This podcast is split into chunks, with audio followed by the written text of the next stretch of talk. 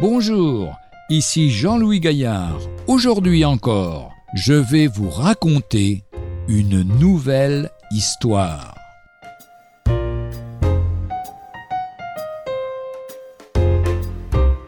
Le grand feu.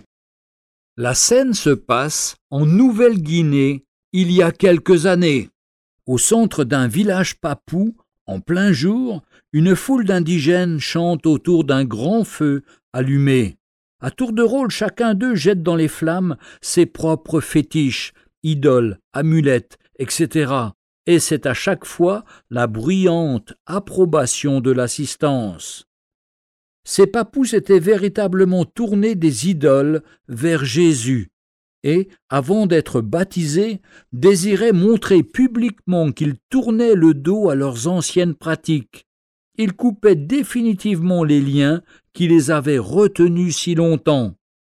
Visiblement, certains hésitaient plus que les autres avant de franchir le pas, mais Jésus-Christ avait toujours le dessus. Nous n'avons en général pas eu dans nos pays christianisés à trancher des liens d'une telle nature lors de notre conversion, mais avons-nous su brûler tout ce qui avait de l'emprise sur nous? Avons-nous demandé au Seigneur, comme ces indigènes, l'énergie nécessaire pour nous engager totalement pour lui? Toutes les chaînes qui nous lient et ces mauvaises habitudes dont nous sommes devenus les esclaves ne nous paraissent peut-être ni graves ni condamnables. N'oublions cependant pas que même dorée, une chaîne reste une chaîne et entrave tout autant notre service pour le Maître et nos progrès spirituels. Jetons dans le feu sans tarder, avec l'aide du Seigneur, ce qui nous fait du tort. Il nous donnera de riches compensations.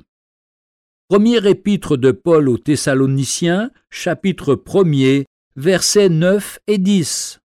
Car on raconte à votre sujet quel accès nous avons eu auprès de vous et comment vous vous êtes convertis à Dieu.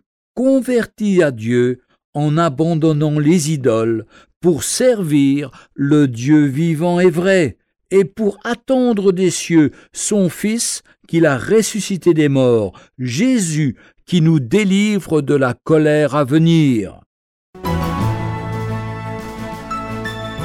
Retrouvez un jour une histoire sur www.365histoire.com.